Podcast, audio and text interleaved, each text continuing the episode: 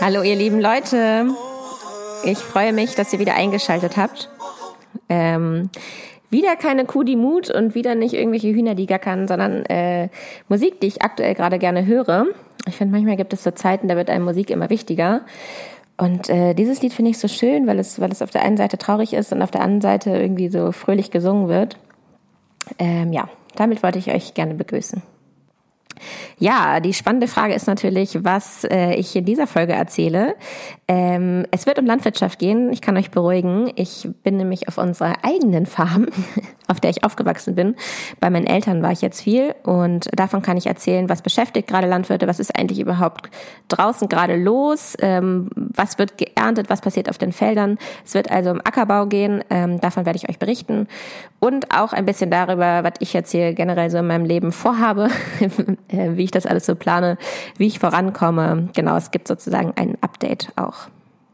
Zuallererst möchte ich mich auf jeden Fall dafür bedanken, dass mich so viele Menschen unterstützt haben. Ähm, auf Instagram, in der Social Media Welt, haben ganz viele Leute für mich einen Aufruf gestartet. Äh, tausend, tausend äh, Herzis an euch. Ich ähm, bin immer wieder begeistert, wenn ich merke, dass Social Media auch so positiv sein kann weil ja ganz oft auch irgendwie, ja, man Menschen damit ein, schlechten, ein schlechtes Gefühl geben kann, man kann Leute damit eifersüchtig machen, man kann sein eigenes Leben irgendwie besser darstellen, man kann irgendwie da so rumschauspielern und ähm, alle schlechten Sachen da nicht thematisieren. Und ich finde es immer wieder toll, wenn ich merke, dass, dass man damit auch so positive Sachen bewirken kann und dass äh, Menschen da einfach helfen und ähm, das irgendwie so eine unglaubliche Reichweite hat. Deshalb war für mich in dem Moment, auch als ich das veröffentlicht habe, meine letzte Folge, ähm, ja, ein mega, mega schönes Gefühl. Es gab nicht nur Menschen, die für mich aufgerufen haben, sondern es sind auch super viele Menschen auf meine Seite da, dazugekommen. Und ähm, vielleicht hört ihr jetzt auch diesen Podcast. Ich möchte euch ganz herzlich begrüßen. Ich habe mich fast verdoppelt an meiner Followerzahl. Äh, ich bin ganz erstaunt. Vor allem bin ich erstaunt, wer alles jetzt äh, mir zuschaut. Und ich weiß nicht, ob ihr das kennt, aber ich ich glaube, man ist zu jedem Menschen irgendwie ein bisschen anders. Ich bin zu einer Achtjährigen anders, als ich zu meiner äh, Grundschullehrerin bin und ich bin zu meiner Chefin anders, als ich zu meinem Bruder bin. Und bei meinem Podcast hier und auch bei Social Media verschwimmt das alles so und ich bin einfach nur eine Person und zwar, äh, ich glaube, die, die, die ich eigentlich zu jedem sein sollte, aber wo man sich immer so ein Stückchen weit ver verstellt, automatisch. Und ich finde es irgendwie richtig, richtig toll, dass ich äh, das hier ablegen kann. Und ähm, ja, freue mich auf jeden, der jetzt hier irgendwie dabei ist. Ich habe mal geschaut, ähm, wer das alles so ist. Es folgen mir ganz, ganz viele Landwirte. Ähm, ihr seid ja alle willkommen. Ich habe es ja jetzt gesagt, das ist für jeden eröffnet. Dann folgen mir ein paar Fotografen. das finde ich irgendwie auch cool. Ähm, mir folgen ganz viele junge Mütter, ähm, da dachte ich mir so, wie schön, dass ihr da seid, ihr könnt jetzt auch auf mich aufpassen. ich brauche viel Betreuung. Und ähm, ja, dann folgen mir ganz viele junge LAVI-Studenten, also Landwirtschaftsstudenten. Äh, cool, dass ihr vorbeischaut. wollt ihr etwa was von mir lernen? Ich weiß nicht, ob ihr das alles kriegt, was ihr wollt, aber ich freue mich, dass ihr dabei seid. Dann Leute in der Ausbildung äh, aus der Landwirtschaft und ähm, Lkw-Fahrer, Lohnunternehmer, ganz gemischt, äh, richtig cool. Ja, und dann sind auch wirklich ganz, ganz große Accounts mit dabei. Also teilweise Leute, die irgendwie 35.000 Follower haben oder 10.000 Follower. Äh, sweet, dass ihr für so einen kleinen Poops-Account, wie ich es, äh, wie, ihn, wie ich ihn habe, ähm, dass ihr dafür Interesse habt. Ja, das war jetzt mal die Vorstellung davon, wer, wer mir eigentlich alles so folgt. Gut, dann fangen wir mal damit an, wie es mir aktuell gerade so geht und was ich so, was ich so mache. Ich bin in Berlin derzeit und äh, sitze hier immer in einem ähm, Coworking Arbeitscafé, richtig fancy und organisiere hier mal mein, meine Reise. Ähm, ich bin hierher gefahren. Ihr glaubt es nicht, weil ich äh, zu Hause zwischen all den Menschen, die irgendwie auf dem Hof arbeiten bei uns und in diesem Alltag da bei uns rumwursteln, da habe ich mich gefühlt wie ein fauler, fauler arbeitsloser äh, ähm, Plumpsack. Deswegen habe ich diesen, äh, diesen produktiven Ort verlassen und bin ins chillige Berlin abgezischt. Und ähm, dafür habe ich netterweise mir ein Auto leihen dürfen von meinem Herrn Papa. Und ähm, wurde erstmal fix geblitzt in Hannover. Da dachte ich mir so, oh, ich habe ja gerade so viel Geld, liebes Hannover. Ich gebe euch gerne was davon ab. Äh, der Rückflug war auch ziemlich günstig und ähm, ich, ich, ich hab's ja gerade. Ich, ich, ich gebe euch sehr gerne mein Geld und ihr könnt damit irgendeinen Bums in Hannover bauen.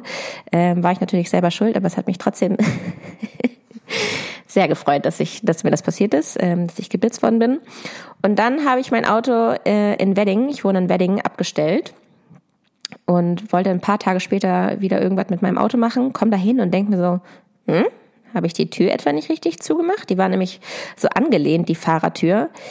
Und dann, liebe Leute, habe ich gesehen, dass mein Auto aufgebrochen wurde. Also das Leben hat mich äh, richtig geküsst die letzten Tage. Ähm, ja, mein Auto wurde aufgebrochen, Handschuh, Handschuhfach wurde aufgerissen, im Aschenbecher rum, wurde rumgewühlt, äh, wurde irgendwie nach Bargeld gesucht.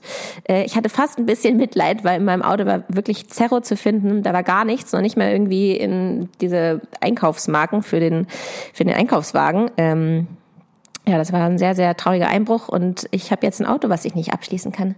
Richtig gut, ey, das ist mein Start in Deutschland. So, also Spaß beiseite. Ich habe äh, unseren Hof verlassen, weil man wird ja dann doch irgendwie immer mal gefragt, kannst du noch mal hier irgendwie ein Auto umstellen, kannst du da noch mal jemanden abholen, kannst du hier mal die Blumen gießen? Und wie geht's eigentlich unseren Äpfeln? Und überhaupt und überhaupt. Irgendwie hat man doch ähm, einfach, weil, weil man da ist und ich auch Zeit habe, es sieht zumindest immer so aus, als hätte ich Zeit, wird man immer noch mal gefragt, ob man mal, irgendwo helfen kann. Deswegen habe ich äh, meine Heimat verlassen und bin nach Berlin, um komplett für mich zu arbeiten. Und ich wollte euch mal vorlesen bzw. erzählen, ähm, was ich alles für Vorschläge bekommen habe. Ähm, ich weiß auch nicht warum, aber ich habe mich irgendwie aktuell in Indonesien so rein verrannt. Ich möchte eigentlich, dass ich mit Indonesien jetzt wieder starte. Ähm, da bin ich an einem Start-up dran, was eine App entwickelt, um Landwirte miteinander zu vernetzen. In Indonesien ist ja die Landwirtschaft noch sehr kleinbäuerlich und ähm, das Wissen unter den Landwirten ist auch ziemlich unterschiedlich und innerhalb dieser App sollen die sich austauschen können, sollen erzählen können, wie sie mit Schädlingsbekämpfung umgehen, ähm, welche Düngemittel, Spritzmittel sie verwenden und ähm, ja, das finde ich eigentlich eine ziemlich coole Sache.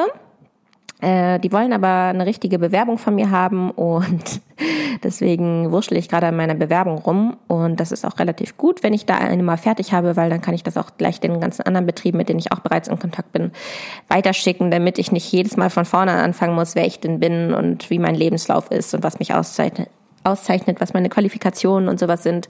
Ähm, ja, also Indonesien ist eine Sache. Dann bin ich an Indien dran ähm, und Thailand, also Bangkok, um genau zu sein, und den Philippinen. Das wären jetzt so die nächsten Orte, die ich unbedingt sehen möchte. In diesem Bereich möchte ich auch auf jeden Fall hinfliegen. In Indien wäre es äh, höchstwahrscheinlich eine Reisfarm was ich äh, ja sowieso sehen wollte. Ich wollte Reisanbau auf jeden Fall sehen. In Thailand, Bangkok wäre es ein weiteres Start-up, ähm, das sich ebenfalls damit auseinandersetzt, also Education-Austausch, also wieder Wissensaustausch zwischen Landwirten. Das ist ähnliches Ding wie in Indonesien. Und in den Philippinen ähm, ja, wurde mir jetzt nur gesagt, dass es dazu Kontakt geben könnte und dass man mal schauen müsste. Wahrscheinlich wäre es eine große Chicken Farm. Ähm, mal sehen. Aber das sind jetzt so die Baustellen, Baustellen an denen ich rumwurstel. Ähm, sind sehr besondere Orte. Da kamen auch wirklich nicht viele Vorschläge zu. Die Orte, die glaube ich, einfacher sind zu organisieren und deswegen stelle ich die auch hinten an. Einmal, weil ich gerade sowieso nicht in diese Richtung fliege, sondern erstmal in eine andere und auf der anderen Seite, weil ich auch weiß, dass da sehr, sehr viele Vorschläge zu kamen. Das ist dann nämlich Kanada. Da kamen super viele Vorschläge zu. Die Top-Vorschläge immer noch Neuseeland und Australien in sämtlichen Orten, in sämtlichen unterschiedlichen ähm, Betrieben. Dann hatte ich Kanada jetzt schon gesagt? Ja, hatte ich auf jeden Fall gesagt. Dann Namibia kam ganz, ganz viel. Das ist dann natürlich eher so in die jagdliche Richtung, aber finde ich auch interessant. Will ich auch auf jeden Fall hin nach Afrika. Ähm, ja, aber ich mache jetzt erstmal die ersten vier Stationen und dann äh, wurschtel ich an den anderen Baustellen weiter. Das ist besser als an jeder Baustelle einzeln rum zu, rumzuarbeiten. Ja, das äh, zu meiner Reiseplanung, wie ich da vorgehe. Es ist immer so, meistens haben mir Leute geschrieben, die meinten, ich kenne jemanden, der äh, eine Farm in Namibia hat und dann ähm, habe ich dieser Person geantwortet, dann habe ich da einen Kontakt bekommen und dann habe ich denen meistens eine Mail geschrieben und dann kommt es im nächsten Schritt zu einem Telefonat. Da muss man natürlich noch gucken, passt es in den Zeitraum, ähm, passt es für mich, dass ich auch in der in der Gegend dann bin, dass ich da extra dann hinfliege, ähm, da gibt es also echt einiges zu bedenken. Muss ich für dieses Land, brauche ich dafür ein Visum, brauche ich dafür eine Impfung? Aber das sind ja schon so Sachen, die hatte ich auch schon vorweg geplant. Also eigentlich habe ich alle Impfungen, die man äh, braucht. Ich habe alle Versicherungen, die man braucht. Ähm, und ich habe mich auch für die Orte, die ich jetzt angucke, auch schon informiert, ob man ein Visa braucht, Visum braucht. Ähm, aber dennoch, um das jetzt ganz fest zu planen, ist es äh, ja nochmal ein richtiger Aufwand. Noch ganz kurz dazu. Niedlich fand ich übrigens auch, es haben mir manche Leute geschrieben und meinten so, hm, ich weiß nicht, ob das zu, zu uncool ist, aber wie ist es denn mit der Slowakei oder Polen oder Russland oder Schweden? Findest du das auch interessant oder ist das dir irgendwie zu nah? Ähm, es haben mir echt unterschiedliche Leute im Bezug zu den gleichen Ländern immer die gleiche Frage gestellt, ob mir das zu uncool ist oder zu nah dran oder das äh, Land einfach uninteressant, äh, kann ich direkt sagen, nee, ich finde es mega cool. Ich finde europäische Länder auch cool und ähm, steht auf jeden Fall auch auf meiner Agenda. Also falls ihr Vorschläge zu Polen und Russland und sowas habt, immer gerne her damit. Es kommt halt auch auf den Betrieb drauf an und auf den Landwirten drauf an, ob mir das dann letztendlich zusagt. Gut, und ich finde, das leitet eigentlich auch schon äh, Thema Landwirtschaft ein. Ähm, ich wollte euch erzählen, dass ich ganz begeistert war von meiner Mamuschki, von meiner Mami. Die hat nämlich letzte Woche ein, ja, sozusagen ein Unternehmen eingeladen. Es war ein kleines Unternehmen, irgendwie mit 15 Mann, ähm, die in Hannover ähm, keine Ahnung, irgendeinen Bürojob haben. Ich weiß jetzt nicht genau, welches Unternehmen das war. Aber die hatten, machen einmal im Jahr so einen Betriebsausflug, um irgendwie, ja, das Klima aufzubessern und so einen Workshop zu machen, um einfach mal einen Ausflug zu machen, um mal außerhalb des Büros zu sein. Und da hat meine Mami die eingeladen. Die hatten dann bei uns im, im, in so einem großen Esszimmerraum äh, die Möglichkeit, Workshop sich selbst zu organisieren und hatten da ganz viel Platz. Jeder hat irgendwie Essen mitgebracht und konnte es in der Küche abstellen. Und meine Mami hat noch einen Vortrag gehalten über die Landwirtschaft. Und äh, die waren einen ganzen Tag bei uns Gast und konnten halt so den landwirtschaftlichen Betrieb, zumindest einen kurzen ähm, Einblick irgendwie davon kriegen.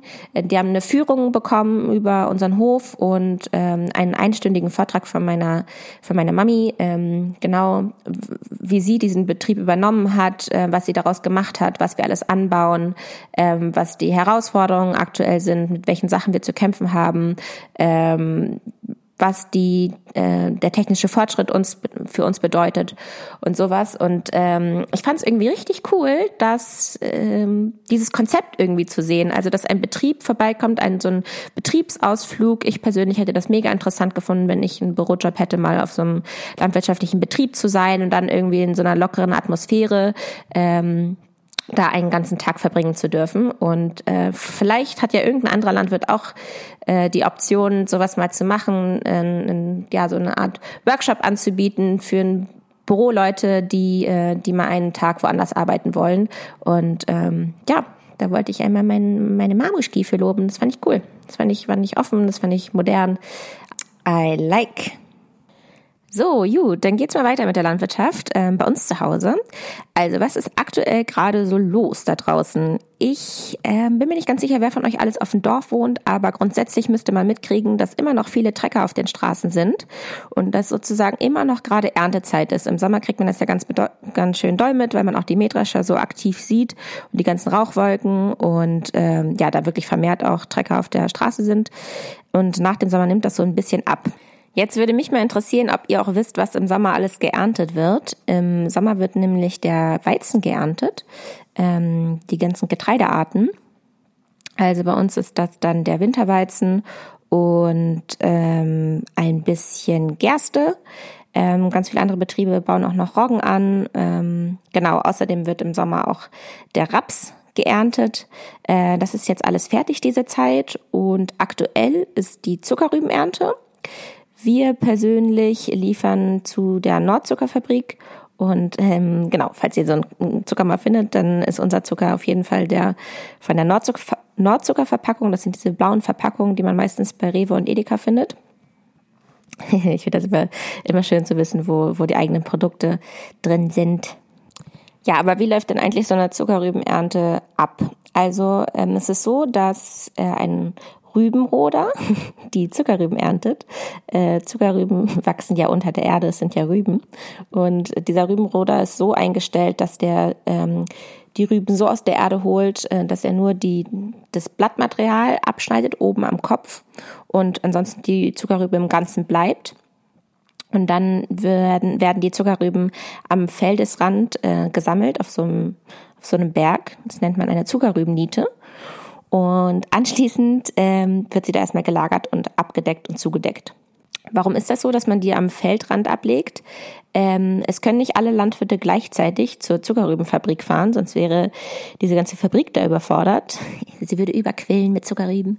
Und deshalb gibt es dahinter ein System, die Zuckerrübenfabrik, die ja, stellt einen Plan auf, wann welcher Landwirt kommen darf. Und deswegen gibt es drei Abholtermine von diesen Zuckerrüben. Äh, einen frühen, einen mittleren und einen späten. Und natürlich, und natürlich ist der frühe Termin für den Landwirten ähm, der schlechteste Termin, weil da wird die Zucker Zuckerrübe relativ früh aus der Erde geholt, obwohl sie noch Zeit hätte, eigentlich mehr zu wachsen. Aber diesen Termin hat halt jeder Landwirt. Deswegen ist es sozusagen fair verteilt. Und ähm, genau. So, das war das äh, zu der Zuckerrübe. Ähm, genau, das ist gerade noch mittendrin in der Ernte und welche Ernte bereits abgeschlossen ist, ist die Kartoffelernte. Wir persönlich bauen Kartoffeln für McDonald's an, also Pommeskartoffeln sozusagen und ähm, Speisekartoffeln. Die sind dann nicht mehr für McDonald's, aber die bauen wir ebenfalls an. Ja, äh, dieses Jahr war die Kartoffelernte eine ähm, ja, eher schwierigere Ernte, denn ähm, ihr habt es ja mitbekommen, es war ein sehr, sehr heißer Sommer und eigentlich in der Zeit, wo die Kartoffel sich so richtig aufbaut und groß wird und wächst, ähm, war es viel, viel zu heiß, gab viel, viel zu wenig Regen und deshalb ist da eine sehr kleine Kartoffel am Ende rausgekommen und wer gerne Pommes isst, der weiß, dass das eigentlich äh, große Kartoffeln sein müssen und lange Kartoffeln sein müssen. Ja, das ist dieses Jahr ein bisschen schlecht ausgefallen. So, was natürlich noch aktuell gerade so los ist, ist die Einpflanzung der ähm, Fruchtarten für das nächste Jahr, für die nächste Ernte sozusagen. Nach jeder Ernte steht ja das Feld sozusagen wieder leer. Und ähm, genau, der Landwirt achtet immer auf eine Fruchtfolge, denn man kann nicht hintereinander immer das gleiche anbauen auf dem gleichen Feld. Das würde den Boden auslaugen ähm, an Nährstoffen und es wäre auch für die Frucht, die dann auf dem Feld wächst, einfach nicht zum Vorteil. Denn natürlich zieht eine Pflanze auch ähm, die unterschiedliche Tiere an, unterschiedliche ähm, Insekten zum Beispiel, die die Pflanze anfressen können oder auch unterschiedliche Pilzkrankheiten. Und ähm, wenn man das jedes Jahr auf das gleiche Feld macht, dann sammeln sich da immer mehr ähm, sozusagen schlechte Einflüsse. Deshalb versucht man die Felder immer zu wechseln und die Fruchtart auch zu wechseln. So, und ich dachte mir auch zu dieser Folge wäre es schön, wenn ich nochmal kritische Sachen aus dem Ackerbau anspreche. Ich habe mich mal mit meinen Freundinnen unterhalten und die äh, lieben das, wenn ich irgendwie Kritik anspreche, äh, weil sie sich immer so denken, habe ich gar nicht so drüber nachgedacht, aber als du es mir dann erklärst, erklärt hast, fand ich es irgendwie total schlüssig und, und ähm, ja, konnte ich irgendwie nachvollziehen. Deshalb auch hier nochmal ähm, ein bisschen Kritik, die ich mit euch besprechen möchte. So, eine Kritik ist auf jeden Fall äh, Thema Monokulturen. Das ist eigentlich das, was ich gerade eben angesprochen habe mit der Fruchtfolge, dass ein Landwirt darauf achtet, ähm, die, die Früchte auf einem Feld immer zu wechseln. Ähm, das hat auch einfach nur Vorteile für den Landwirten und auch für die Fruchtart selber. Denn würde er immer wieder das gleiche anbauen, ich habe es eben gerade schon gesagt, dann versammeln sich da die Einflüsse, die schlechten Einflüsse, die genau auf diese Pflanze spezialisiert sind. Und ähm, der Landwirt hätte einfach erhöhte Ertragsverluste. Deshalb macht es gar keinen Sinn, immer wieder das gleiche anzubauen. Es ist überhaupt nicht zum Vorteil. Und ähm, deshalb gibt es das in Deutschland auch wenig. Ich glaube, dass dieser Begriff einfach falsch verwendet wird. Äh, mit Monokulturen meint man nämlich ein Feld, auf dem jedes Jahr das gleiche angebaut wird. Ich glaube aber, es wird verwendet, um äh, zu kritisieren, dass man sehr, sehr große Felder sieht, auf dem einfach die eine und die gleiche Sache wächst und es sozusagen nur eine Kultur ist. Ähm, das stimmt natürlich. In Deutschland werden die Flächen aktuell äh, größer allein auch weil die Maschinen größer werden und weil sich mal, ähm, weil sich Betriebe zusammenschließen und man so ähm, versucht, kleinteilige Felder zusammenzuschließen, ähm, damit es einfach noch einfacher ist, sie äh, zu beackern. Ja, dann zur nächsten Kritik, und zwar Thema Pestizide ähm, von uns Landwirten immer liebevoll genannt Pflanzenschutzmittel. Ähm, ich sage auch gerne dazu einfach Pestizide. Ihr kennt das Wort. Es steht auch so in den Medien. Also Landwirte verwenden Pestizide, um die, unsere Nahrungsmittel zu schützen. Und ich gehe jetzt mal auf die einzelnen Faktoren da ein. Also an allererster Stelle möchte ich gerne sagen, dass kein Landwirt auf seinen Äckern und in seinen Ställen tun und lassen kann, was er will, denn er muss ja gesetzliche Vorgaben äh, einhalten und das sind gesetzliche Vorgaben ähm, von der EU und die sind besonders streng. Die verpflichten nämlich alle Landwirte dazu, äh, besondere Standards einzuhalten, die den Umweltschutz, den Tierschutz sowie den Arbeitsschutz und den Verbraucherschutz betreffen. Also ähm, ein Landwirt äh, unterliegt strengen, strengen Vorgaben. So, und bei all diesen Vorgaben ist der Verbraucherschutz ähm, das absolute Hauptanliegen aller gesetzlichen Regelungen und ähm, ja, das finde ich ganz, ganz wichtig zu wissen. Okay, aber fangen wir mal von vorne an. Warum verwendet denn ein Landwirt ähm, Pflanzenschutzmittel? Und zwar ist es ja so, der Landwirt arbeitet ja mit der Natur und in der Natur gibt es einfach viele Faktoren, die auf die Ernte einwirken. Also wie ich auch eben schon erwähnt habe, sind es einmal die Insekten, sind aber auch Milben und andere Schädlinge, die auf die Kulturpflanze äh, einwirken können. Ebenso wie unterschiedliche Krankheitserreger, da sind zu nennen die Pilze, Bakterien und Viren. Außerdem noch andere Pflanzenarten, die die eigentliche Kulturpflanze verdrängen können, also Unkräuter.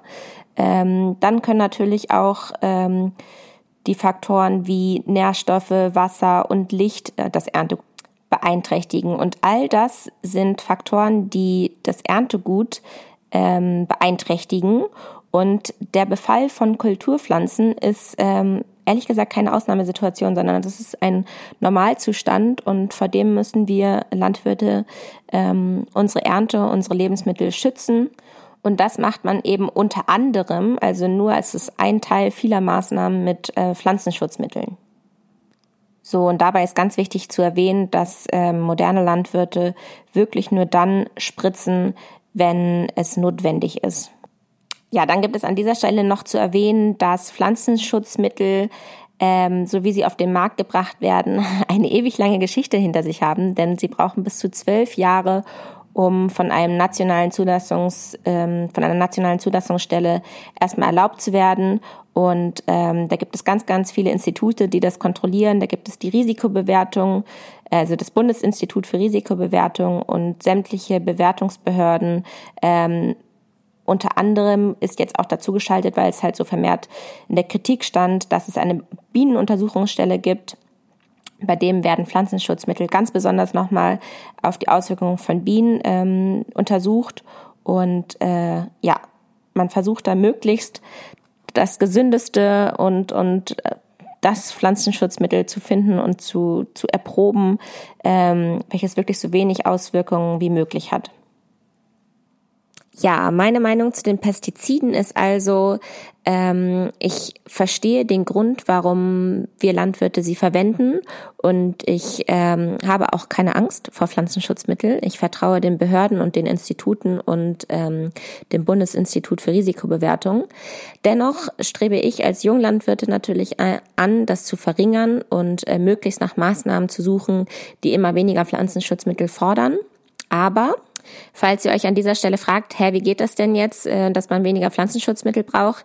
Ähm, ich hatte das in dieser Folge schon ein bisschen angerissen. Man kann sehr viel äh, mit der, mit der Fruchtfolge verändern an, an dem Bedarf an Pflanzenschutzmitteln. Außerdem kann man denen auch entgegensteuern mit der richtigen Bodenbearbeitung und ähm, der, einer guten Sortenauswahl und auch mit der richtigen Düngung. All das sind äh, Maßnahmen, um die Ausbreitung von Schaderregern zu begrenzen. Aber dennoch ähm, ja, greifen Landwirte auf Pflanzenschutzmittel als Hilfe ähm, derweil noch drauf zurück. An dieser Stelle möchte ich dringend nochmal erwähnen, dass ähm, alle anderen Maßnahmen neben den Pflanzenschutzmitteln ja trotzdem das gleiche Ziel haben wie ein Pflanzenschutzmittel. Also es ist am Ende immer ein Verhindern von einem Angriff von äh, zum Beispiel Pilzen, ähm, Milben, Insekten, Krankheiten. All das soll ja nicht passieren auf dem Feld. Und wenn ich das nicht mit Pflanzenschutzmitteln mache, dann mache ich das mit einer anderen Maßnahme. Aber am Ende ähm, bewirkt es das Gleiche. Damit möchte ich sagen, auch mit ähm, anderen Maßnahmen stoppen wir zum Beispiel den Insektenfraß an, an, unseren, an unseren Nahrungsmitteln. Ähm, ja, das war mir nochmal wichtig hier zu sagen. Haha, ich merke gerade, ich kann mich da übertriebenst reinsteigern in dieses Thema. Ich kann mich da übertriebenst drin verquatschen und irgendwie äh, versuchen, mich da zu erklären. Ihr merkt, es ist für mich ein interessantes Thema. Ich hoffe, ihr findet das auch interessant. Und falls ihr mehr Fragen dazu habt, dann schreibt mir die gerne.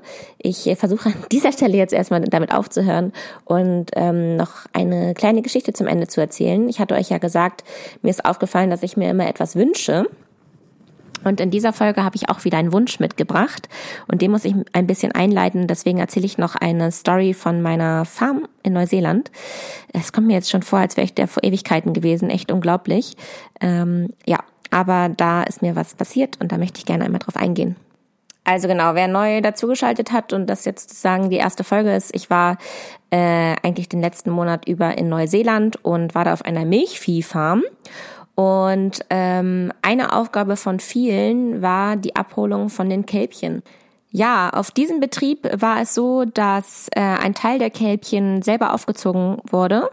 Ein anderer Teil der Kälbchen wurde verkauft und von anderen Landwirten aufgezogen und wieder ein anderer Teil ähm, wurde direkt zu Kalbsfleisch verarbeitet. Und ähm, ich muss ganz ehrlich sagen, es ist mir wahnsinnig schwer gefallen, ähm, ja, so niedliche kleine süße Kälbchen vor mir zu haben und zu wissen, dass die jetzt zu Kalbsfleisch werden. Ich musste aber auch ehrlich zu mir sein, ähm, denn ich selber habe bis zu dem Zeitpunkt Kalbsfleisch gegessen. Das begegnet uns zum Beispiel auch im Dönerfleisch. Ähm, und irgendwie dachte ich mir so, ja, Maya, wenn du, wenn du hier Fleisch essen kannst, dann musst du das auch hinkriegen, ähm, dass dafür halt Kälbchen sterben. Und äh, das ist Teil des Systems. Ich finde, diesen Teil der Milchviehproduktion für mich echt schwierig. Ähm, aber ich, ich, ich wollte mich damit auseinandersetzen und das habe ich getan. Und ähm, eine Aufgabe von mir war, dass ich die Kälbchen auf die Abholrampe stelle, äh, wo sie dann von dem Schlachttransporter abgeholt werden. Ich hatte euch ja bereits schon erzählt, dass auf diesem Betrieb der Chef äh, die Verantwortung an seine Leute abgegeben hat, ähm, zumindest in manchen Teilbereichen. Und ähm, es war also eines Tages so, dass eine Backpackerin, die da zusammen mit mir gearbeitet hat, ähm, mir sozusagen die Aufgabe gegeben hat, ja, Maya, jetzt stell bitte nochmal diese fünf Käpchen da auf die Abholrampe. Und dann ist sie halt weggegangen.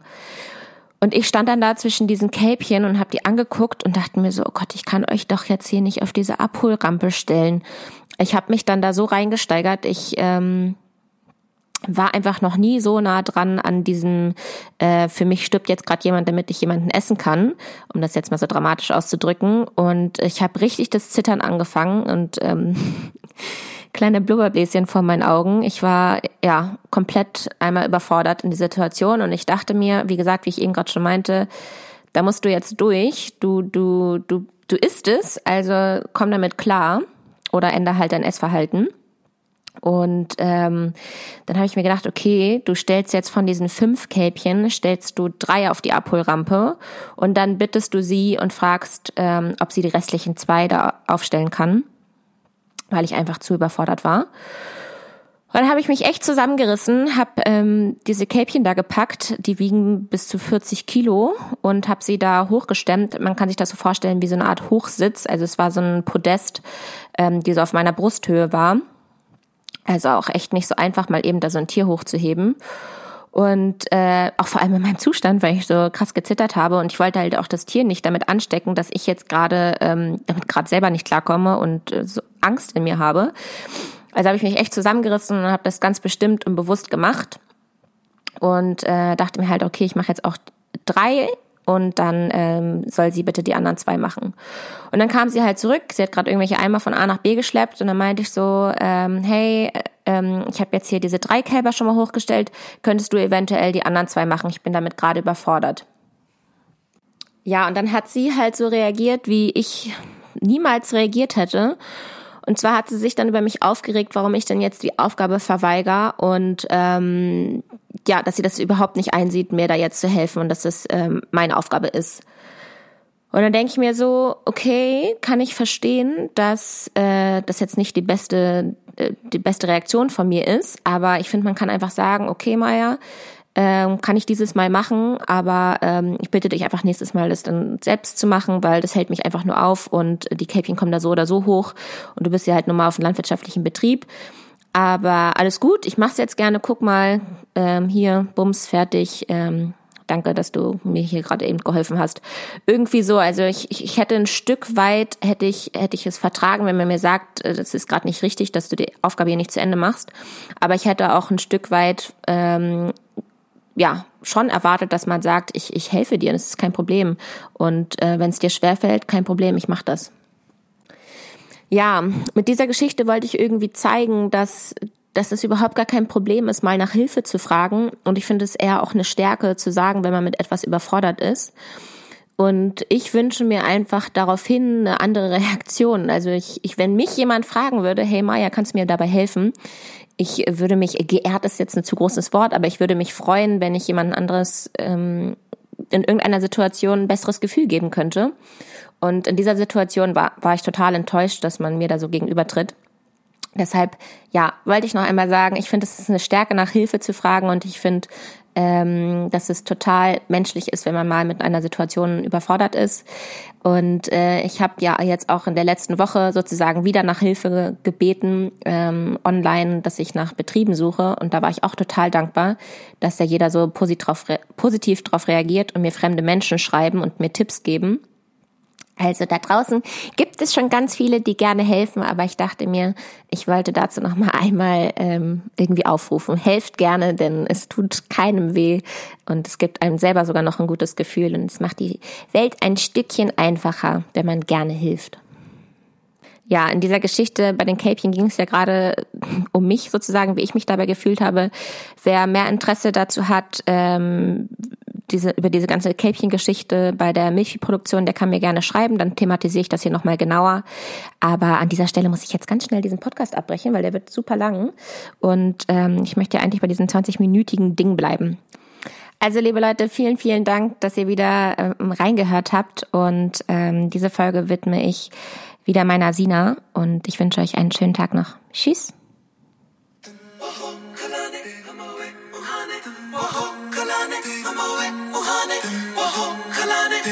へおはね魔法からねまろだけあるえぬえこのへな青い目 Somewhere over the rainbow Way up high And the dreams that you dream of